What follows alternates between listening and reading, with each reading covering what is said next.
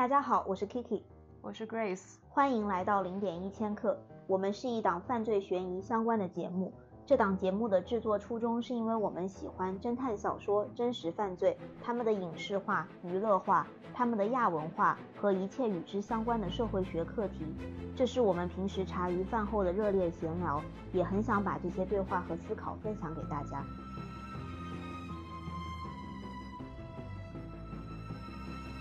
所以试播集，我们想选一位我们特别喜欢的作家尤奈斯伯和他笔下最有名的侦探哈利霍勒。那尤奈斯伯其实就是很多人都知道他是北欧犯罪小说天王，也是挪威史上最畅销的作家，每一部作品都是挪威排行榜冠军畅销书。它其实产量也很多，我觉得产量上来讲，可能能媲美东野圭吾的。对我，感觉它就是北欧的东野圭吾。它的它的销量也不错，所以我觉得在英文世界里面，可能已经是非常出名的作家。但是国内国内其实翻译他的作品也不少，但只是在他作品出版了很长一段时间，可能将近十年的时间，才翻译了他的第一部作品。尤莱斯珀其实他本人的经历也特别神奇，就是一个可以说是经历比较曲折的一位作家吧。他生在奥斯陆，但是在莫尔德，挪威西部的一个城市长大。然后这个莫尔德呢，其实也是哈兰德曾经效力过的球队所在的地方，就是一个非常是一个小镇，但是有很多文化活动，就是爵士乐啦、足球啦，好像对，是一个很。丰富的有很多层次的一个城市，对，所以我想尤拉斯伯在那个环境下长大，应该就是也热爱踢球，然后也喜欢音乐，对，所以他一开始不是说想去热刺嘛，然后他当时本来已经是在挪威的甲级联赛在效力了，对，但是因为运气不好，他的膝盖韧带坏了嘛，没有办法，必须要离开他热爱的足球事业，后来就是服兵役了，对，因为他没有拿到高中毕业证。但是感觉这个男的学习能力还是非常的厉害，就是没有拿到高中毕业证又去服了兵役的情况下，最后还是考上了一个大学，并且在奥斯陆开始从事从事金融行业，而且弄得很好。对，后来他人生中一个比较重大的一个里程碑是他成立了一个叫 D Dare 的乐队，很快这个这个乐队两年之内成立两年之内就有了唱片合同。他就在挪威就成为了一支流行乐队，销量也很不错。但这个时候，他又对音乐事业失去了信心。所以在他呃在他两份工作都特别繁忙的情况下，他决定说他要休一个长假。这个是他人生的另外一个重大的转折点，就是因为这次长假让他重新开始思考写作的事情。在他去悉尼的这个飞机上，他写下了他的第一本小说《蝙蝠》。对，就这个小说的大纲，或者说这个小说雏形，就在这个三十个小时的航程上诞生了。刚有讲嘛，就是尤纳斯伯其实是一个销量，呃，是一个产量很高的一个作家。他以哈利霍勒这个奥斯陆警探为主角的小说，其实也有非常多部。我们其实选择了，或者说最喜欢的几部，是我们自己定义的奥斯陆三部曲，是《雪人猎豹》。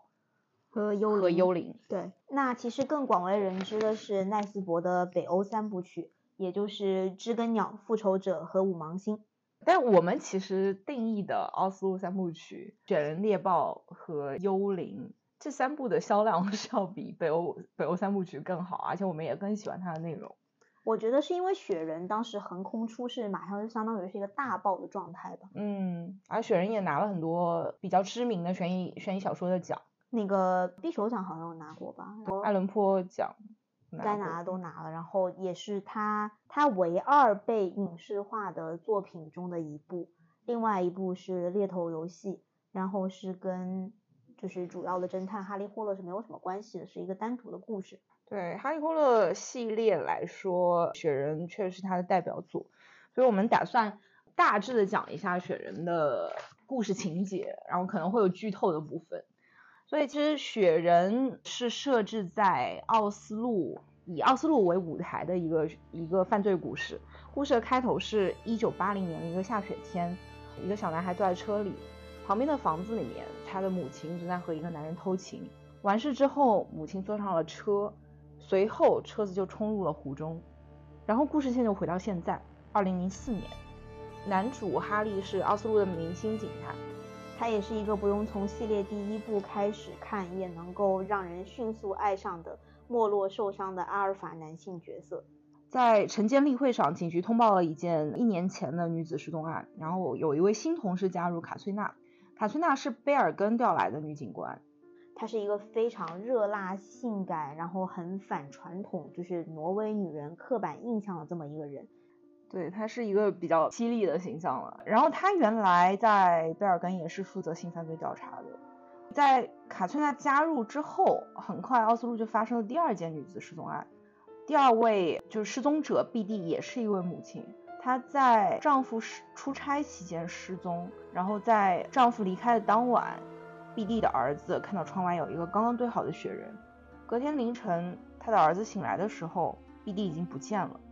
然后窗外的雪人的脖子上多了一条儿子送给 B.D 的围巾。B.D 的失踪就引起了警方的怀疑，因为她一向很守时，也没有精神问题，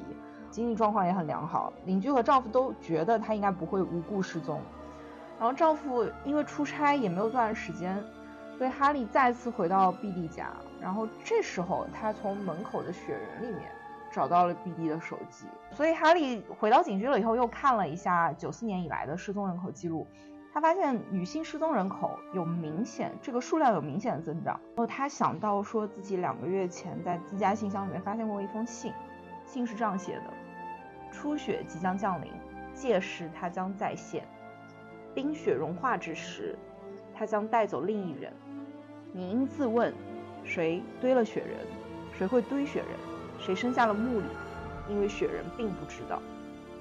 穆里是其实是哈利之前在澳洲侦办一起案件的连环杀人犯。哈利觉得奥斯陆这个时候可能是出现了自己的穆里。这个雪人其实就是挪威这一系列女性失踪案的始作俑者。在哈利的坚持之下，奥斯陆警局。成立了专案小组来侦破这这一系列案件，不多久，就是这个第三名失踪者西维亚就出现了。西维亚是一个有两个女儿的农妇，但是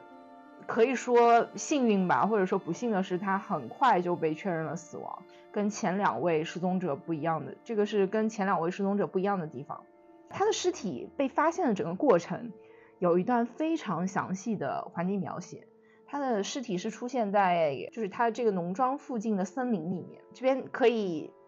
插入一段原文啊。这时哈利身上又出现了一种感觉，这种感觉今晚稍早在光谱剧场也出现过，那是一种被监视的感觉。他本能的按熄手电筒，黑暗立刻如棉被般裹住了他。他屏住气息，侧耳聆听。不行，他心想，不能让他得逞。邪恶没有实体，它不能占据你。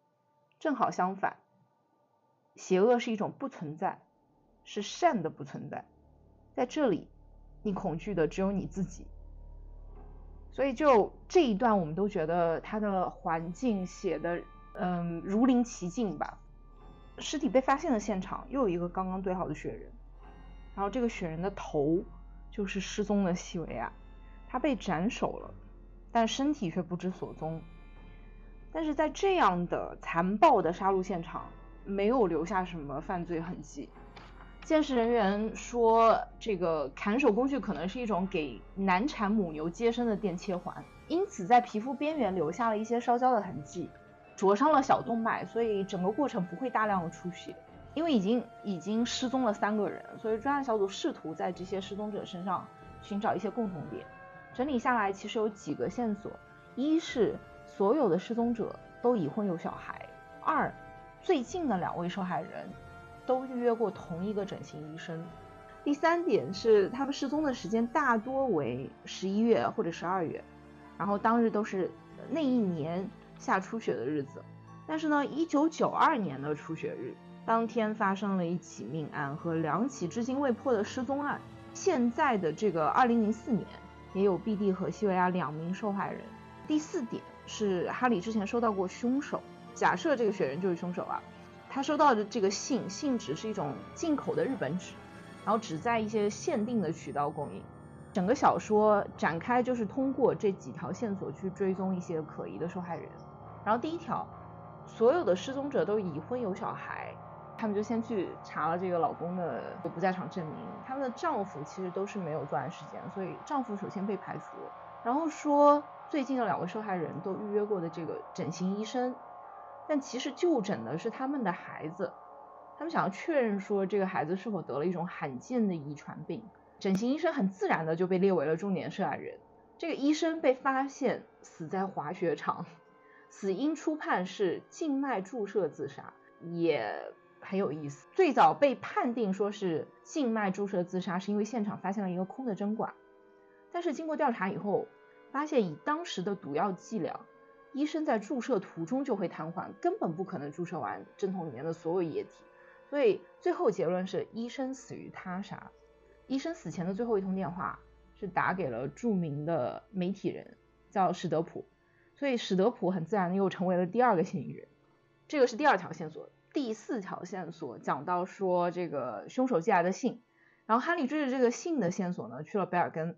发现了1994年失踪的警官拉夫妥的遗体，但这封信其实是卡崔娜寄出的，就是他哈利的同事，希望通过哈利追查到杀死他父亲，也就是拉夫妥的凶手。所以不光是案件没有破，死亡的人越来越多，就不符合他们这个连环杀手特征受害人的呃死者也越来越多，所以就案情其实在整个小说的中后半段是越来越复杂，就是感觉会更加的扑朔迷离，而且在这个时候，哈利还发现跟他藕断丝连的前女友也被牵扯进了这个血人案。所以这边就先不剧透，但整个故事的脉络大致是这样子。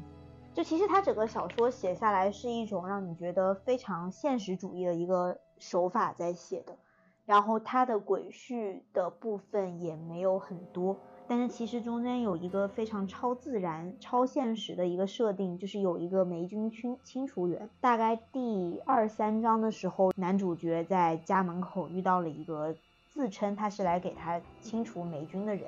这个男人说哈利的邻居家有霉菌，所以哈利家也有可能受到影响。于是哈利给了他家里的钥匙。这之所以觉得它是一个超现实的设定，是因为从头到尾除了哈利以外，没有其他人可以证实有这个霉菌清除员的存在。就在他整个作业的过程中，留下了一些非常不合理的痕迹。就比如说他在墙壁上。留下了一个数字八，在木板上，他留下过就是清除员他自己的血迹，就不太像是一般做这种工作的人会犯的错误。这个东西其实都是给男主角当成了一个小灯泡吧，就是他的破案就破案的那个重要线索。就柯南名侦探可能滋，而且他作为一个刑警，理论上来说，真的会把钥匙留给一个素未谋面的陌生人吗？就挺不合理的，但是他们见第一面，他其实就把钥匙给美军清除员了。我个人是觉得美军清楚员可能是他的一个一条暗线吧，就是其实是证明了哈利这个人，即便是作为明星警探，他有很很体面的工作，然后他的感情生活也很丰富，其实生活中有很多别人不为所知的一些暗面，他时常感觉家中有人。中间也有一部分是因为凶手潜入了，但他我觉得这也是他心理状况不稳定的一种证明。他有存在焦虑，存在失眠，呃，是一个酗酒者，然后他对破案有非常非常深的执念，以及这些案件其实触及了他本人内心的痛苦。然后他，我我记得他有一段他复述就是他们家的这个霉菌的描述，就说霉菌越来越多，我越来越少。他变成了我，我变成了他。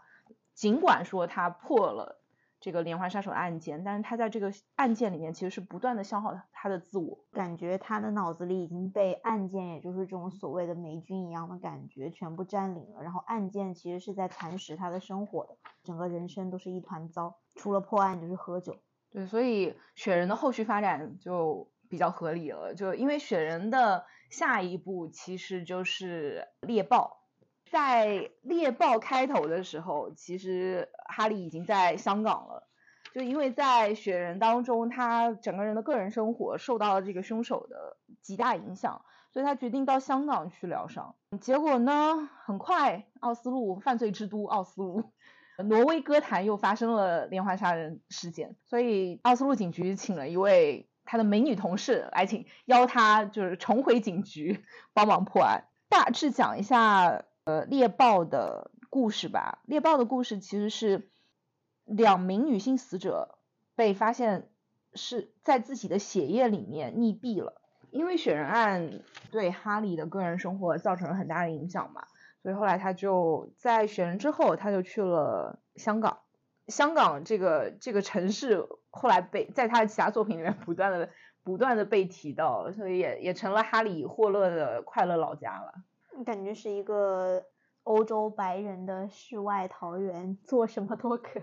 而且我觉得对于他来讲，在心理上是他的一个避难所吧，就是因为他在香港也做了很多他在奥斯陆没有办法办成的事情。他其实里面有很多时候都提到，就是香港是一个离奥斯陆非常远，然后就是从气候条件，然后各种方面都，嗯，包括人口密度，嗯嗯，植被环境、物地理物理条件都很不一样的一个地方。相反也不为过吧，嗯，他就是可以在这种地方去重新发明、发现他自己。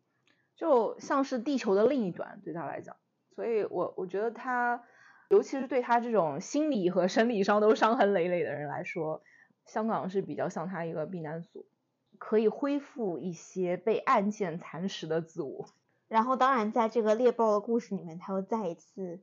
受伤了，在雪人中，他受到了一些肢体上的伤害，物理伤害，肢体上的物理伤害，然后在猎豹中又再一次遭受了物理的伤害。他其实是已经没有办法在这个警察局待下去了的状态，所以在猎豹最后他又选择回到了香港。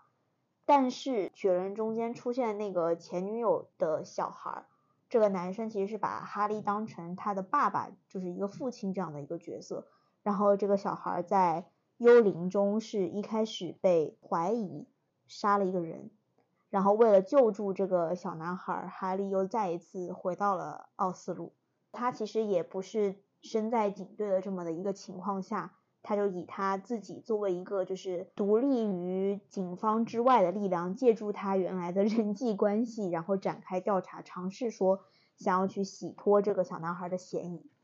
之所以我觉得《奥斯陆三部曲》其实是哈利霍勒整个警察生涯里面比较有代表性，能看到人物转变的一个很大原因，是因为这三部曲见证了他从一个。比较传统的警探角色，如何转换到一个其实他自己摄入了，他本身有一些犯罪行为，然后逐渐变成一个独立于你刚刚讲的独立于警察体系的这么一个犯罪侦探吧，就是一个侦探的角色，一个犯罪顾问的一个角色，就是一个 male fatale，就是危险的男人。就他一方面是他在他的身份上又做了转变。然后另外一方面是在雪人的末，就是雪人雪人的结尾，他是离开了警局。然后等他到了香港以后，他就参与了一些犯罪行动。他整个人在香港做了一个思想上的转化，就是他不再拘泥于说惩罚这些犯罪者，一定要用法律的手段。和行动上都有了一个比较大的转变，我觉得这个是我比较喜欢三部曲的原因吧。在他整个哈利霍勒系列里面，我觉得都是是哈利的人格和思想转化最剧烈的、巨最巨大的一个连续的三部吧。他一开始我觉得是，就你刚刚说他很渴望把罪犯绳之以法，或者他其实是。他仍然就是没有办法阻止他自己对这种犯罪的向往，就是他渴望侦破犯罪的向往，但是同时他会觉得家人的比重会更重。嗯，他可能初期他是一个很典型的公检法人员，他想要用这个法律为武器来捍卫整个系统，捍卫整个社会，但是到后来他就更加像是一个家庭捍卫者，他想要把自己的小家。牢牢的 保护住，对，因为就是世界上的案子是破不完的，连环杀手也是抓不完的，对，就是他只要能够保护好自己家里的人，因为跟在他旁边的人都会遭受不幸，就孤胆孤胆英雄都是这样的吧，是，就是像蝙蝠侠的爸爸妈妈可能就要在小巷里被杀掉一样，嗯，就是身边人的这个死亡就完成了他。其实是某一种献祭，你的起源故事就是通过你身边的人的的鲜血来写成。我看的第一本尤纳斯伯小说其实就是《雪人》，他那个时候应该是一六年、一五年左右，他的简体版出版，并且评论大好，在豆瓣的首页啊，或者是推理榜单上，就会看见这一本书。然后其实当时是从来没有听过，就是以北欧作为犯罪舞台的这种设定的小说，然后马上我就觉得哇，好吸引人。对，就我我在读这个小说的时候，其实一方面我没有去过挪威，然后我对北欧也不了解，有一些模糊的印象吧，就很像是我这种南方人对对东三省的印象都是统一的，就在我的印象里面就是模糊的东三省，我很难说出每个省份之间的差别。挪威。一下子就是因为这个小说给了我一个很强烈的印象，就它它中间有一些，比如说很很特别的比喻啊，然后像刚刚讲到那个雪人，他他森林里面的那些几乎是分镜式的描写，直接把你置身在挪威奥斯陆贝尔根的那个环境里面，就告诉你说那边的雪地、那边的森林，呃，那边的城市是什么样的形象。而且我觉得它是展现了一个挪威或者说是奥斯陆的一个多面性的，就是你刚刚说到对挪威一个很模糊的想象，我去过一次，然后那个时候你会觉得那个地方哇很干净、很漂亮，自然风光很好，但是你会把它很平面化的解读为一个美丽、平安、祥和的欧洲小城，但是实际上。从幽灵也讲到很多关于奥斯陆这种贩毒啊、吸毒的事情，包括现在就是奥斯陆非常有名的地标，也就是奥斯陆歌剧院，卡拉拉大理石做成了一个白色的非常闪耀的这么一个新的建筑，但是在那个港口没有被开发之前，是一个嗯算是没落的老工业区吧，然后其实是一个毒虫聚集的地方，这些东西都是以前我没有办法去知道的一些事情。然后是通过他这种描述，你才能够感知到一个很完整的奥斯陆吧。它不仅是美丽的，它也是丑陋的。所以就其实他的小说是给挪威以外的人打开了一个了解挪威的一个渠道，可能不一定都是好的，但是确实更加深入，然后更加全面的知道了这个国家的很多不同的层面吧。嗯，而且就比如说雪人，其实是最大份额的描写了这种。关于雪的场景，然后他是很精准的去写你在雪地里的一些感觉，他会有很多的讲你初雪的第一天的那种场景，嗯，就你只要在北方住过，就会很有感触的一个东西，寒冷的感觉，或者你甚至可能能在嘴巴里面尝到那种雪的味道，下雪的雪而不是这种雪的雪，就是或者说是有一种寒冷的气味吧，这个东西是它的文字里可以再现的，就是那种不同的感知。角度去描写了，就是雪给人带来的感受。对，而且我觉得它是这个东西给我们国家东北文艺复兴也是提供了很多范本吧。紫禁城小说改成的那个电视剧《无无证之罪》是叫这个吗？秦昊演的那个，对，就那个其实也非常大比例的借鉴了《雪人》这本书。你觉得下雪多的地方是比较适合犯罪吗？是啊，你就是如果说把嗯埋好了，就很容易掩埋一些痕迹。尤其是在刑侦不太发达的年代，就刑侦科学不太发达的年代，你这个东西第一年埋下去，要到第二年才能找到。对，但是从另一个方面来讲啊，就是因为呃，因为土都冻住了嘛，如果你要想要埋尸，就是在雪下的不是那么厚的情况下，你要想埋尸的话也是很困难的。温度比较低的地方。你从事体力活应该是一件非常辛苦的事情，然后比如说在雪地里杀人啊，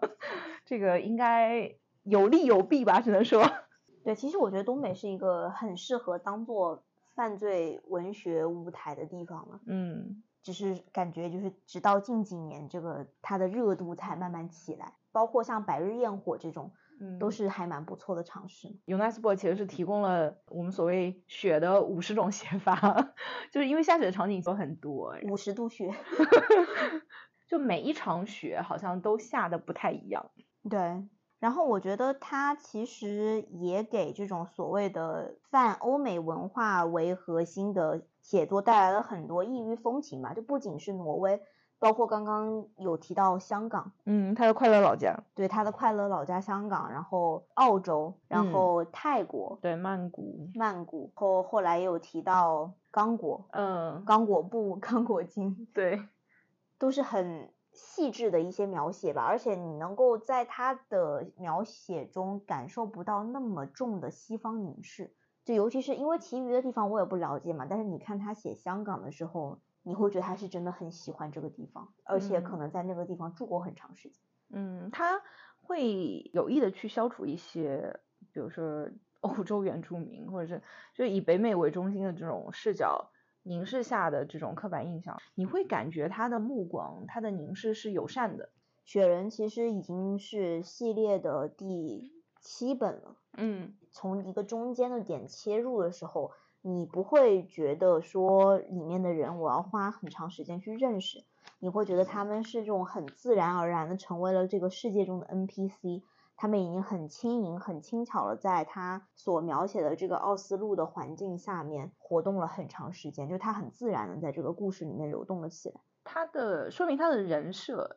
人物形象塑造的很好，是非常分明和鲜明的。嗯，而且而且节奏来说，读者不需要花很长的时间就去进入到整个故事，他是很会把握整个故事展开的节奏，尤其是他中间有很多插叙，故事线最少有三条。然后这么多的不同的故事线，然后中间都发生了凶案，他依然能把节奏掌握的这么好，其实是不太容易的事情。然后你看他这些小说，其实能够非常清晰的感觉到他的知识的广度是非常的令人惊奇的。首先，当然他是一个之前玩过乐队的人，所以他这个里面有很大分量的对于音乐的描写，摇尤其是摇滚乐吧。嗯，然后他其实不同角色他有不同。喜欢的音乐的类别，哦对，就是哈利跟他的干儿子 欧雷克是比较喜欢摇滚乐，尤其是信手枪乐队，这个是最常提到的。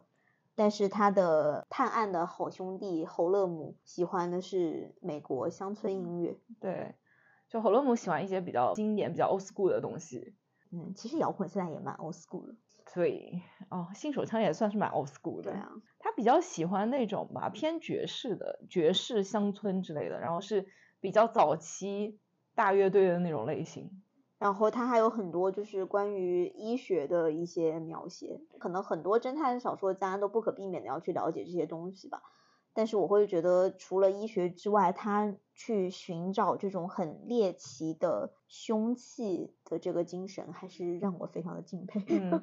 就就像那个雪人里面那个电切环，就电切环本身一个是一个很少会用到的东西，它其实是一个农具，描述说它可以控制它的血量，然后在脖子上会留下灼烧的痕迹，都是比较另类的。嗯，我的 personal favorite 还是猎豹里面那个苹果。苹果，嗯，苹果也是蛮特别的。对，就是它放到嘴巴里面之后，拉一下绳子，它会爆开。然后再拉一下绳子，就会是穿出来二十四根钢针，就是这种东西，是你上上哪去知道这些东西啊？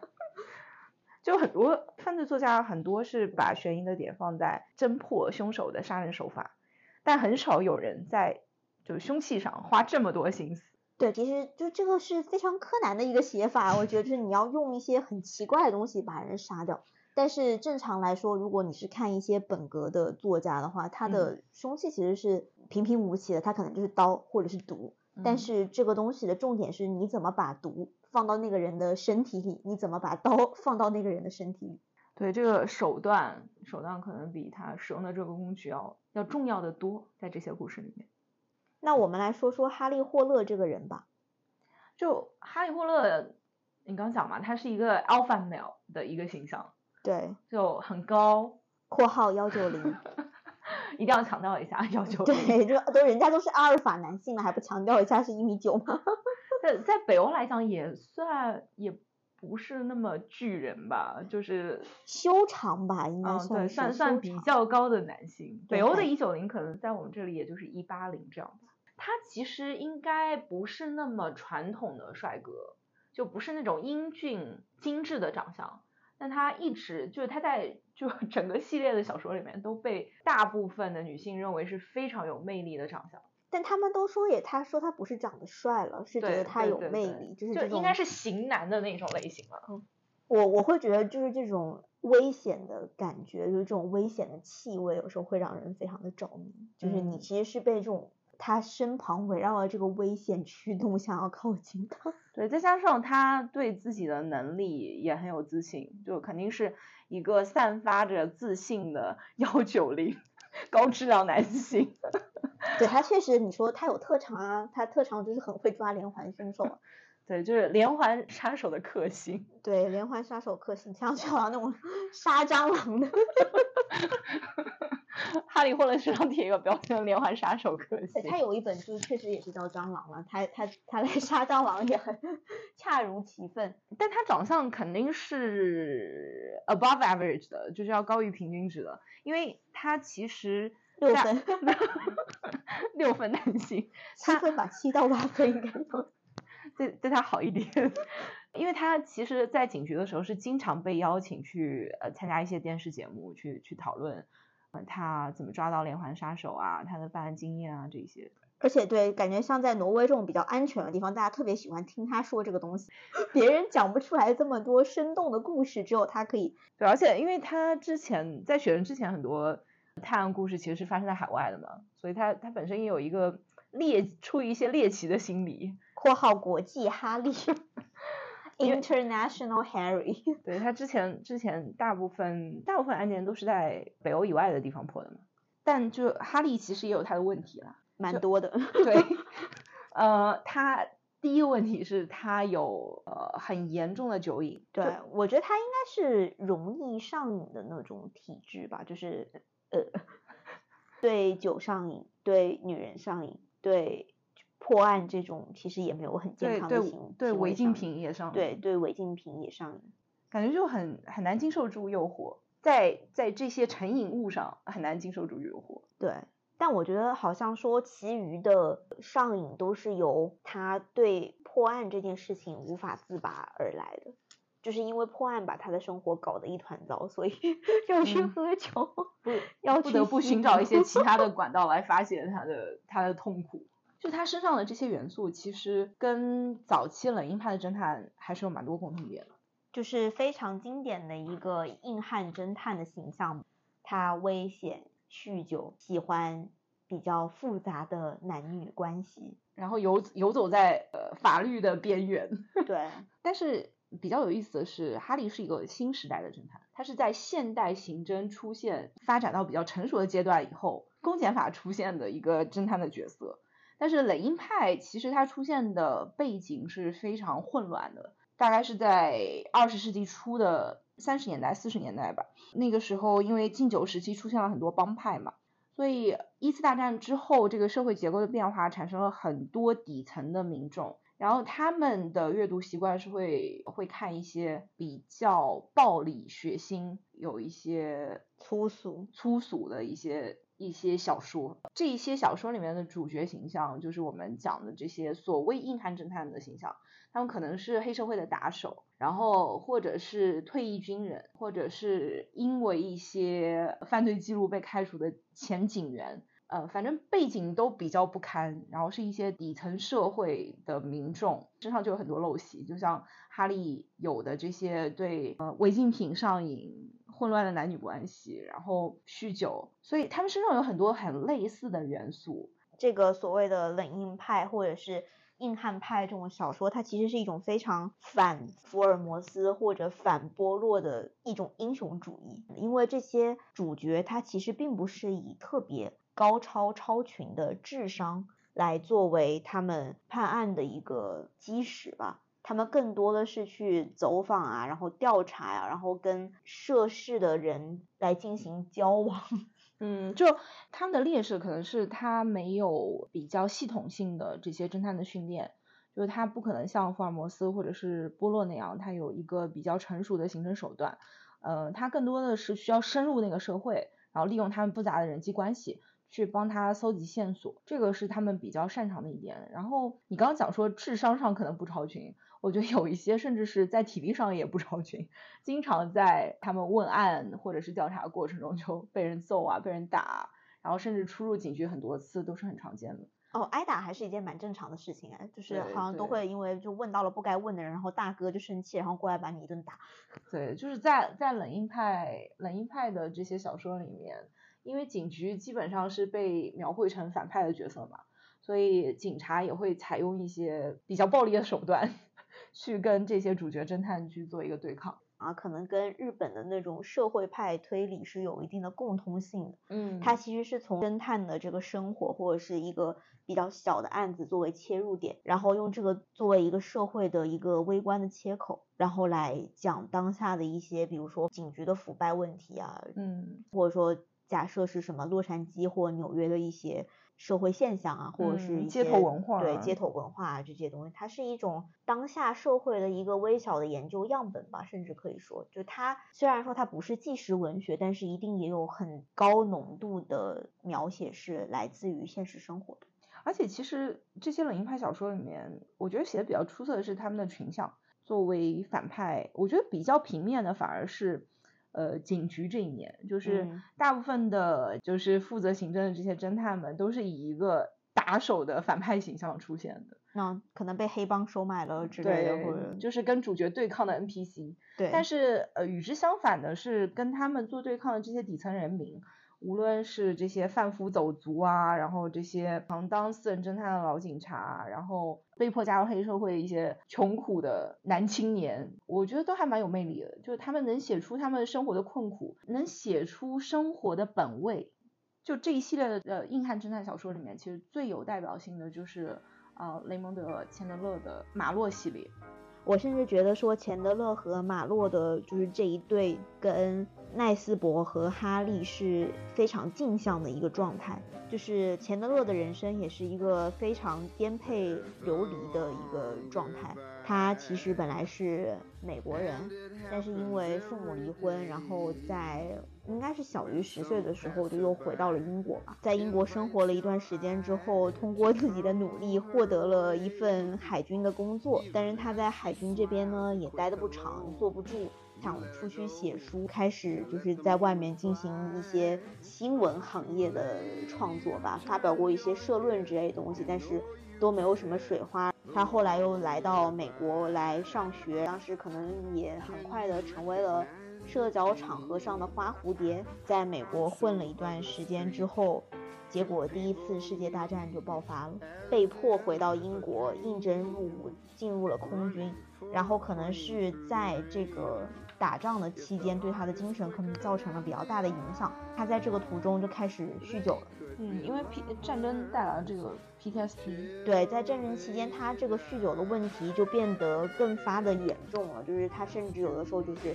也是记不起来自己人在哪儿。但是随着一战的结束之后呢，他就是又回到了美国。但是这个时候他开始转运了，进入了一个石油公司。他的工作能力那么的出色及优秀，甚至做到了副总裁的位置。但是在副总裁这个位置上。也没有做多长时间，因为酗酒的问题被开除了。然后同时他又因为就是可能一边酗酒一边又在外面跟别人出轨，跟老婆的关系也走到了尽头。他就是之后有很长时间都没有过别的工作，甚至曾经说过就是我从来没有睡过公园，但是我真的差一点就睡了。也曾经五天完全买不起饭吃，只能够喝汤。当时好像就有一个人过来跟他说，是现在能够赚钱的话，只能做两件事情，一件就是出菜谱，另外一件是写侦探小说。他就开始写侦探小说了。就是侦探小说那个时候，应该是有点像现在的这种起点男频文，他的受众应该就是以以底层男性为主。但是可能正因为这种比较混沌的经历，就给钱德勒的这种文学创作注入了很多丰富的内容吧。就是其实我觉得当时的侦探小说可能还是以比如说像柯南道尔的福尔摩斯啊，或者是阿加莎克里斯蒂的波洛这种是比较主流的，提供一种就是给普罗大众。带来一些对上层社会的想象，你在里面能够看见很多庄园呐，然后富家少爷小姐的生活啊，很多舞会啊，就是这种东方快车的头等舱啊，然后什么伦敦的政要啊，这都是就是非常。华丽的一些事情，但是钱德勒的小说里面其实是没有这些优雅的推理，然后也不会有那么多奢华的伴游体验。他就算出现了一些就是这种所谓上层社会的角色，可能就是疯子。嗯，我觉得他的他的小说其实也是代表了那个时代，就是在在战前的那个状态，其实是一种比较乌托邦式的，就即便是底层民众，他也有时间有闲暇去可以想象那些庄园里面喝下午茶的老太太。然后也可以去想象，就是坐上东方快车去另外一个国家的这种经历。但是战争之后，很多人的这种幻想已经彻底的破灭了，就对他们来讲，每天每天的生计是更重要的事情。所以这个时候，其实马洛的出现展现了生活最真实的一面。你作为一个侦探，你也面临着说没有案子，你可能要出去喝西北风的状况。你即便很不容易接了一单案子，也有可能因为委托人的关系，在警局被被警察打。他其实描写的大多数都是一些社会边缘人物的比较危险的生活，都是那种刀尖舔血的感觉，嗯，就很多很激烈，然后血腥，然后有很多火药味的一些东西，非常的就是拳拳到肉的感觉吧，暴力的场景的描写就是多了很多。对，这个可能是当时的流量密码吧。对，就就就跟晋江必须要写甜宠文是一样的。是是是。所以说他可能也会更接近严肃文学了吧？就他写的这些东西，其实是非常直接的戳中了一个社会的阴暗面。我觉得他能之所以能称为严肃文学，是因为他的写作是有有别于一般的流行小说的。就即便主题是流于俗套的，就是这个故事可能并不是那么有新意，然后破案就悬疑的点不在于说是谁杀的。不再拘泥于这些问题上，但是他的写法、他的比例都是展现了一个严肃文学作家的一个层次。我觉得可能就是正是因为他写的这个东西还在一个主流的范畴，他之所以能够成为当时社会的一个主流，一定是代表了很多当时社会的缩影。对，也是因为太接地气了，所以他都没有拿到比较重量级的这些文学的奖项的提名啊。就除了马洛之外，其实还有就冷硬派还有不少的这些代表性的侦探，还有另外一个就是最近也是影视化，大家也很喜欢的侦探，那就是博斯，他是他的作者是迈克尔康奈利，然后博斯系列现在应该已经是在亚马逊平台上连载到了第七季，哇，已经出了这么多吗？呃，对，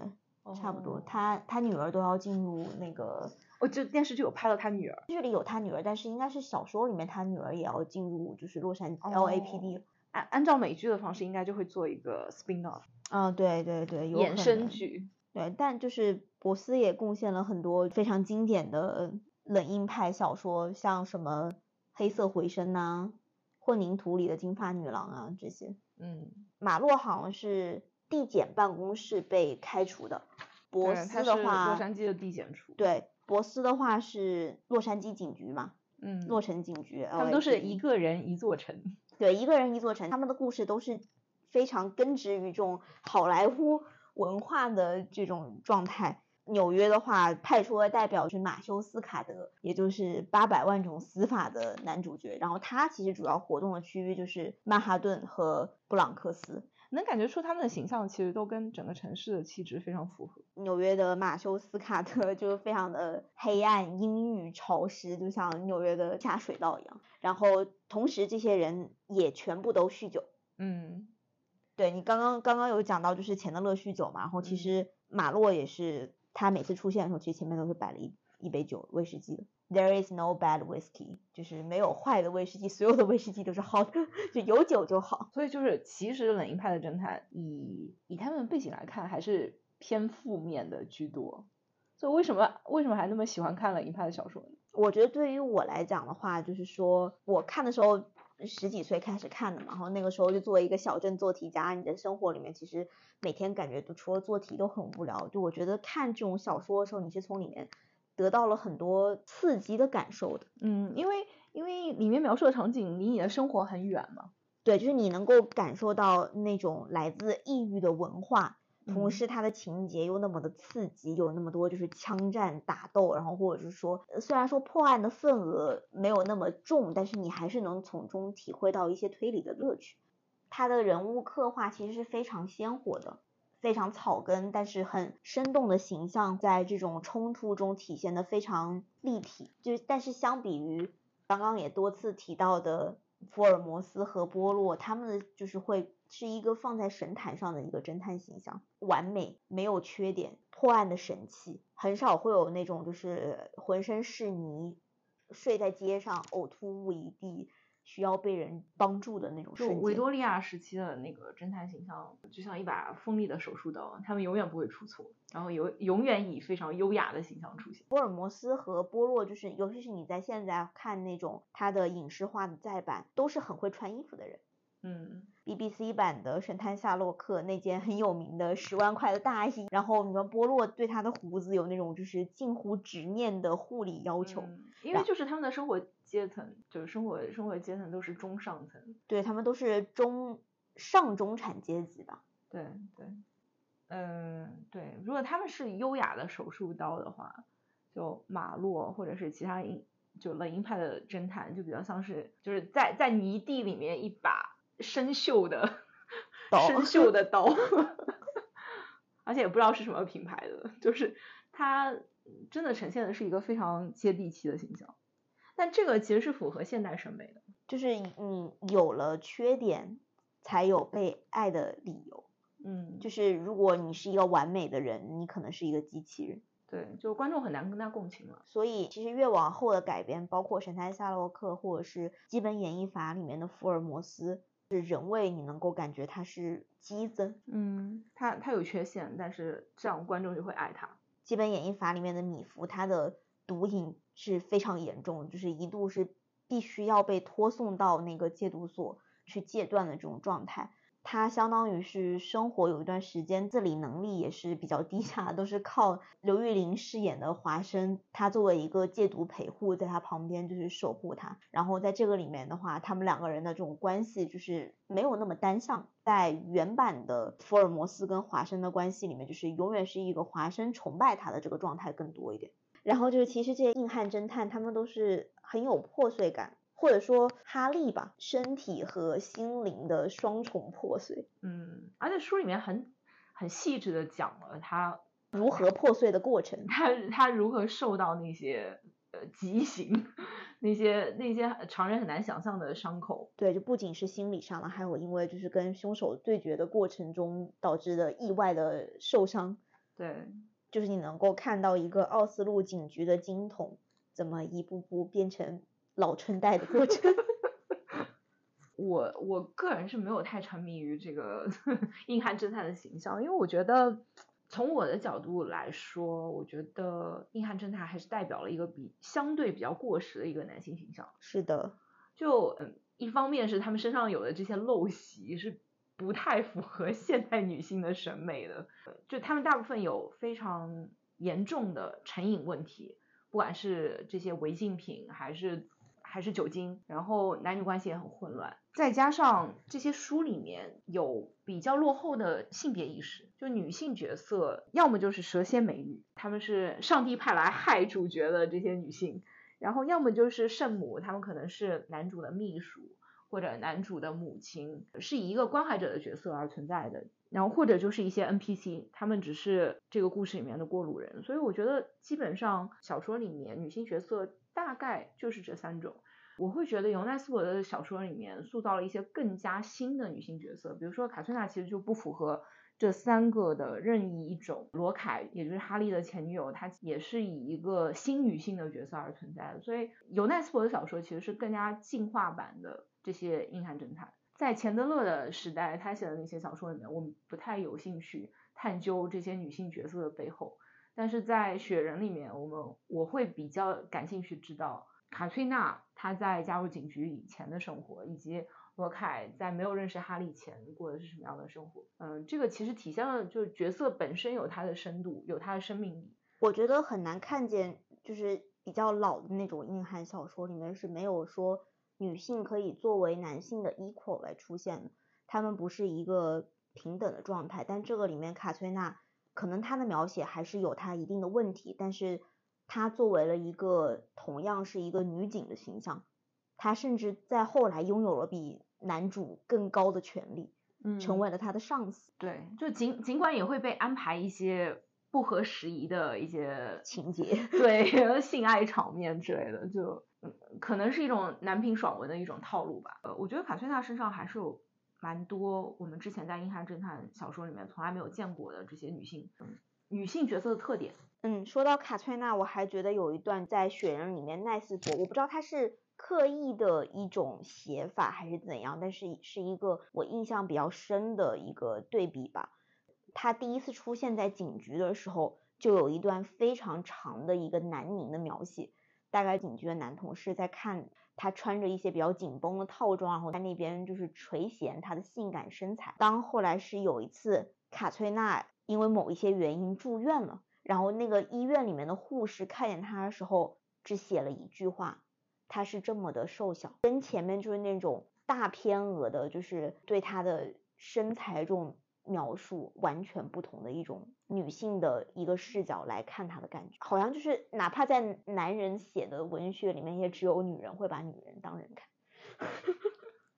至少至少在以往的在在二十世纪创作这些二十世纪初创作创作这些硬汉侦探里面，嗯，女性大部分都是以工具人的身份而存在的。对，但我反而会觉得就是蛇蝎美女会让我看的很爽，就是现在来看的话。就觉得这些人驱动力很强，但蛇蝎美女也很套路化，就是他他写出来是为了让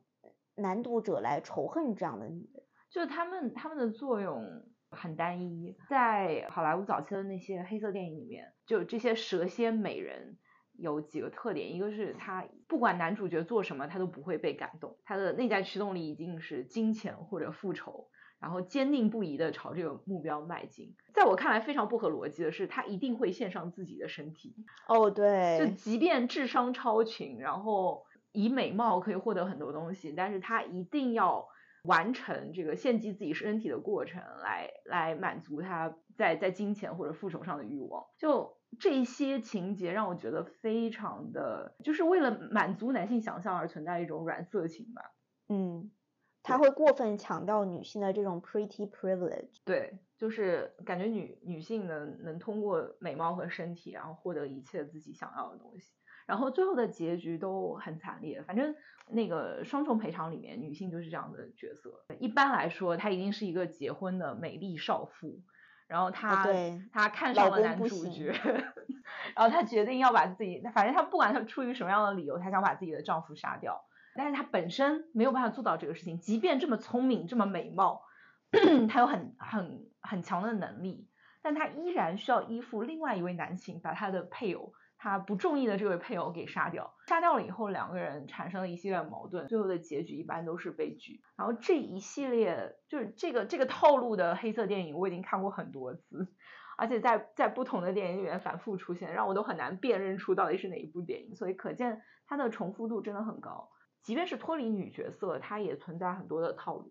对，就是其实比较老的那种黑色小说，除了钱德勒之外，我看的都是比较少的。可能看的更多是类似于这种八九十年代到那个康奈利啊，他们，我觉得他们这种流派的话，甚至说是一种女性角色的缺失吧。他在构思的时候可能没有想过女性角色，对，就没有，只是为了说这个要。呃，流量密码之一就是说要写一些情色的场景，所以他加入了一些女性角色。对，但是就是已经不会再是那种什么蛇蝎美人，甚至给男主都没有那么大的驱动力了，就是一个空白的状态。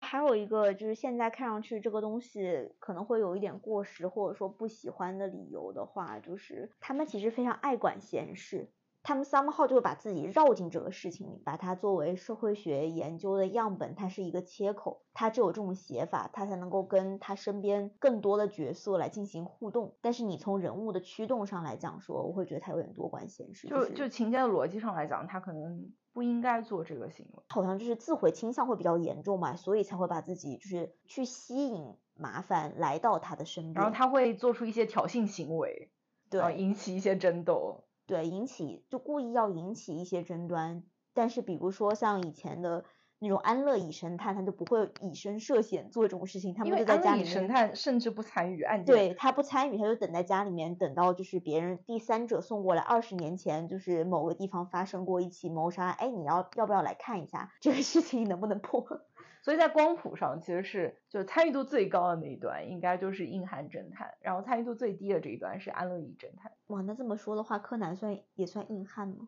呃，不一定啊，就是他可能他也可以当安乐椅，他也可以啊。然后他可以在中间，他大部分时间是在中间的，就是也不是说非得跟，就只要跟凶手互动了，那就算是参与度很极高。就他可以在破案的过程中，在调查的过程中，跟很多人产生了互动，但他最后不一定是跟那个凶手互动的，只是他在中间说这个我要找找一个架打一打，另外一个说我我要挑衅他一下，然后获得了一些信息。这个其实跟那个什么升级打怪差不多。就他靠这个，他靠这个关关难过关关过的模式，才能获得他最后的那个答案。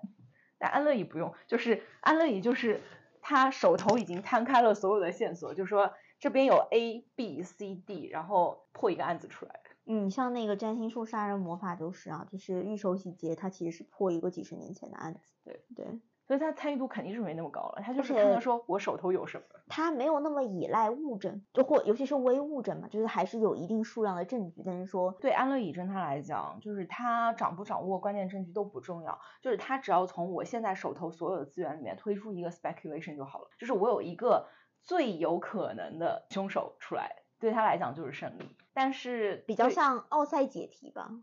对对对对对。而且过程就可以拿分了。对对对，就写下来，因为所以 A 加 B 等于 C 就可以拿分。对，但是但是对于硬汉侦探来讲，他他甚至要抓到那个凶手才行，这个游戏才算胜利。他必须要亲自抓到，对，并且跟手抓到凶手发生搏斗。对，这个是硬汉侦探的套路。所以所以哈利其实算哪一种呢？哈利也是第一种啊。第一种是哪一种？就是他他也是硬汉侦探的这一种，就是他。他几乎是没有遇到说线索那么明确，然后他不需要努力就可以得到。他基本上他他是需要跟很多人互动才可以得到这些线索，然后甚至付出身体上的这些这些痛苦，他才可以获得。跟他的鉴识科的同事交流，甚至可能说你的送检过程还是违法的。对，就是他，他需要不合规的非正常手段，对非常规手段，然后来获得一些检测结果或者说是证据。对，但这一方面就是他。他比起这个二十世纪初的侦探来讲，他还是采取了很多比较灵活的现代现代刑侦手段了。就他有去电信公司去调调取记录啊，然后他又采取就是呃，就是他也他用了 DNA 技术，然后也用了大数据搜索，就这些还是他相对比较灵活的地方了。对他也会跑得更远，嗯，就你很难想象，就是那些黑色小说这个流派的人，他会跑到悉尼、曼谷和香港。因为因为他们那个时候还只能靠船和船都很少出现，其实大部分时间就是车、火车。对，其实这个里面就是这个硬汉侦探的流派里面，我觉得其实是存在三种人，就一种是最落后的那种，就是从警局里面刚刚出来，然后跟警局作对的，大概在禁酒时期的。那种老侦探，或者他们是退伍军人，然后中间的这一堆，他可能是 FBI 或者 LAPD、NYPD，然后处理国际大都市里面的小案件或者连环杀手，然后再是哈利，他是从一个无人问津的北欧首都出发，然后侦破国际案件。就去了一些国际大都市，对对对，所以这个这个算是硬汉侦探的进化进化过程。对他其实应该算是一个比较旧集体的状态了吧，就是他获得的资源也是最好。他他其实有留学经验啊，他有在美国上过什么那种 FBI 的短期培训课、短期培训课程，什么快速上铐之类的反复描写过。对，但哈利的反正哈利的故事也没有结束嘛，可以再看看他之后还还会进化到什么地步。嗯，现在是最新的这一本已经出来的是。是刀锋嘛？对，刀锋是他最新的一本，不是最新的英文版，其实是最新的中文版。对，最新的英文版应该是马上就要出了的，是那个 Killing Moon 杀戮之月吧？好像叫这个吗？中文叫什么？中文应该是已经准备翻译了。但刀锋，刀锋其实更像是一个 callback。就我其实从刀锋的这个故事大纲里面能感受到，他哈利作为一个侦探来讲，已经进入了他的暮年。就其实这个故事里面很多都是 callback，就是不管是他以前的同事，然后他以前办过的案件，他的旧情人，就好像一切都是对往日的一个追忆，就让你觉得尤奈斯伯已经开始有一种思乡的感觉，就是忆往昔峥嵘岁月稠，老骥伏枥的感觉。中间。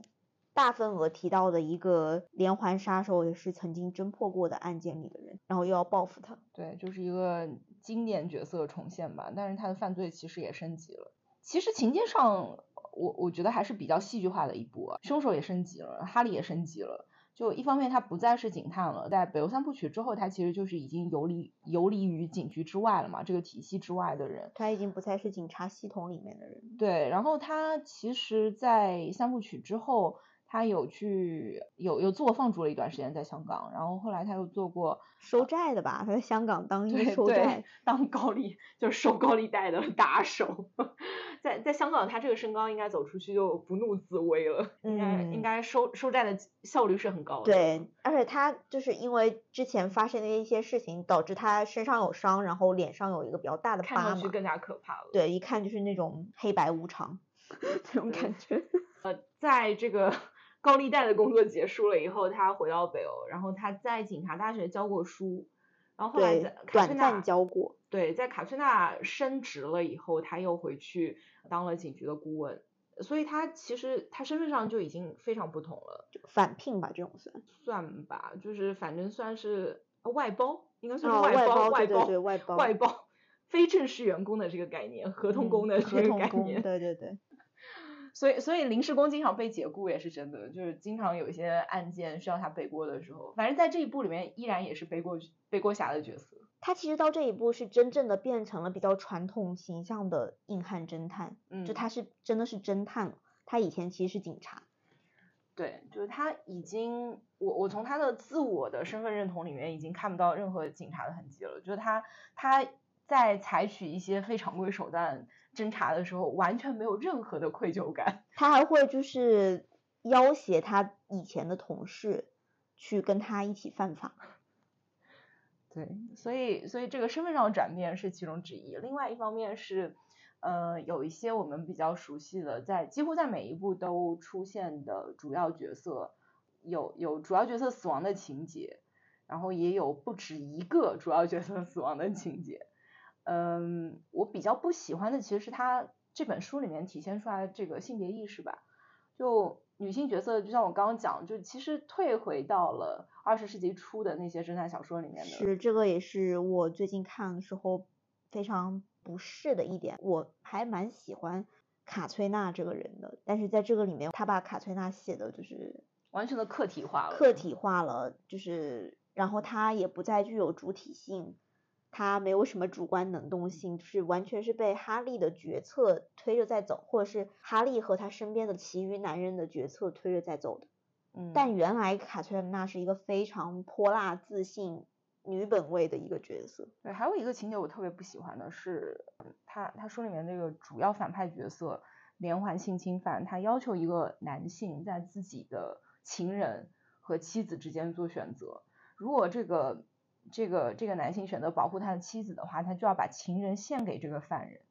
就这种非常纯粹的男本位的思考，就非常让人不适。像这些女性都是可供男人支配的财产，是他的所有物。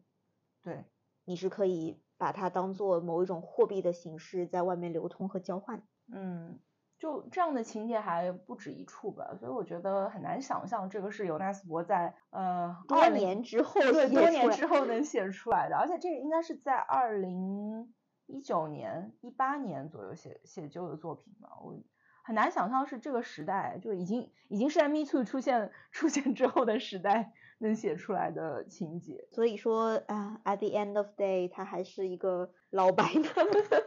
就不知道是不是年龄限制了他的想象，但是其实也有我比较喜欢的部分，就是他的刑侦手段，由于他就已经变成了一个纯粹的侦探，我觉得他刑侦手段也退回到比较古典的形式了。原因当然是因为一个是他不能使用警局的资源了。另外一方面是他因为是背锅侠嘛，所以他其实又是变成了一个嫌疑犯的角色，所以他用了一些四 G 时代很难出现的一些手段，这个我就不剧透了。就是因为没有办法就是使用警局的资源，又怕警局的人调查他嫌疑犯的身份，所以必须要做出一些反四 G 手段的东西才行。对，就你只有退回到比较古典的状态，你才能比较 untraceable。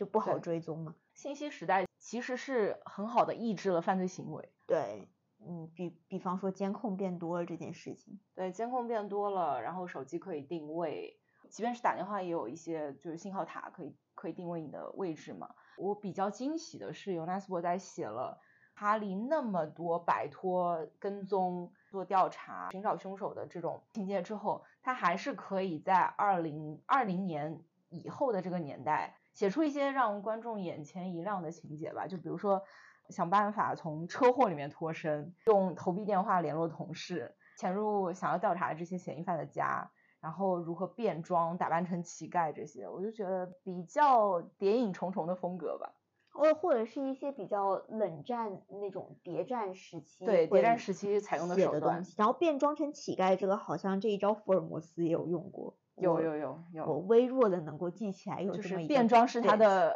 杀手锏。对对对对对。所以最后讲一下已经影视化的作品吧。反正都已经进入到这个吐槽的阶段了，就是很想吐槽一下雪人。对。而且当时我是抱着极大的期待走进电影院，因为男女主角都是我们非常喜欢。对，就是夏洛特·甘斯布、Rebecca Ferguson 和。Michael Fassbender 都是非常有魅力且很会演的演员，但是不知道他们怎么用这么多张好牌打出了 这么烂的一个局面。嗯，对，就是不推荐吧，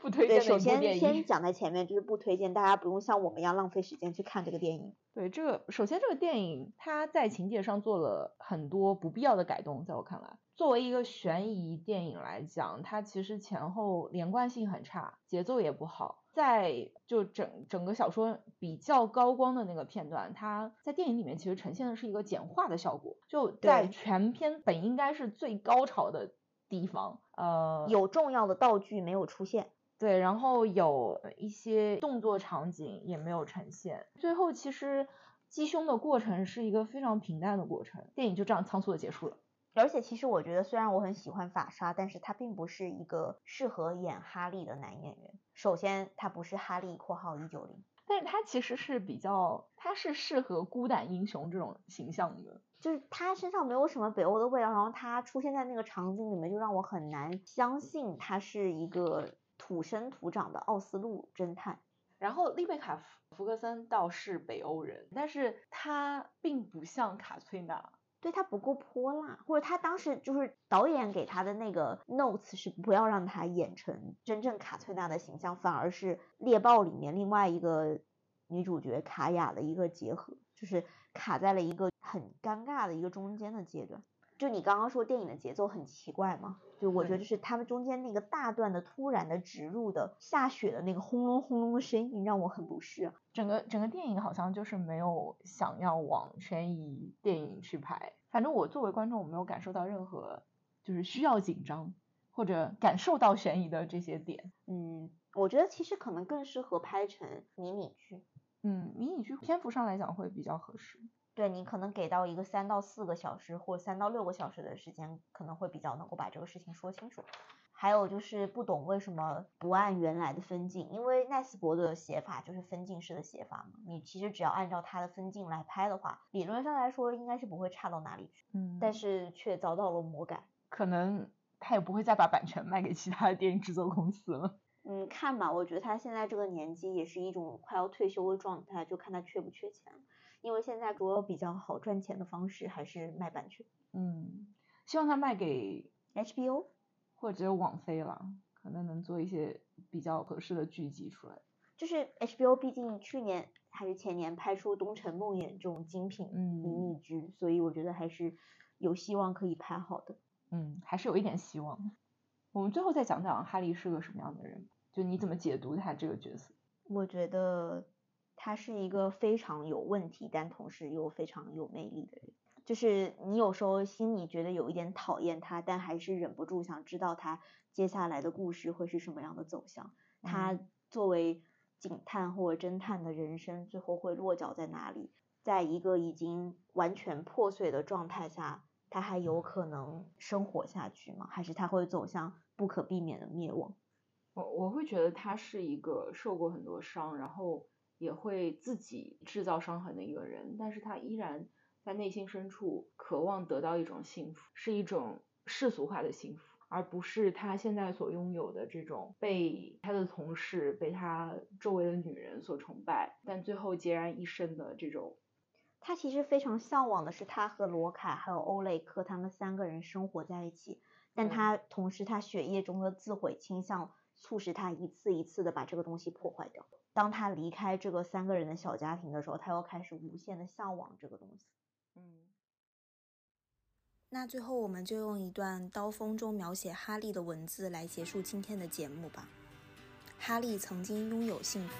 但幸福就像海洛因，一旦你尝过它的滋味，一旦你发现世界上有幸福存在，你就再也无法甘于平凡生活，因为幸福不只是满足而已。幸福不是一种自然状态，幸福是一种令人颤动的美妙体验。无论它发生了几秒、几分、几天，你就是知道它不会永远持续下去。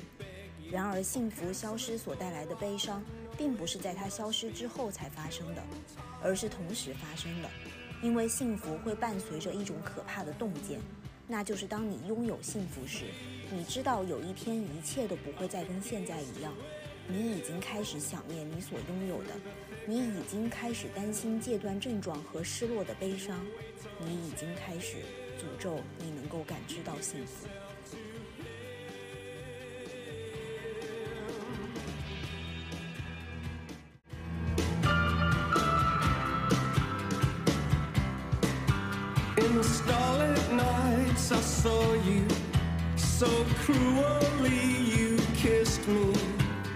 Your lips a magic world. Your sky all hung with jewels. The killing moon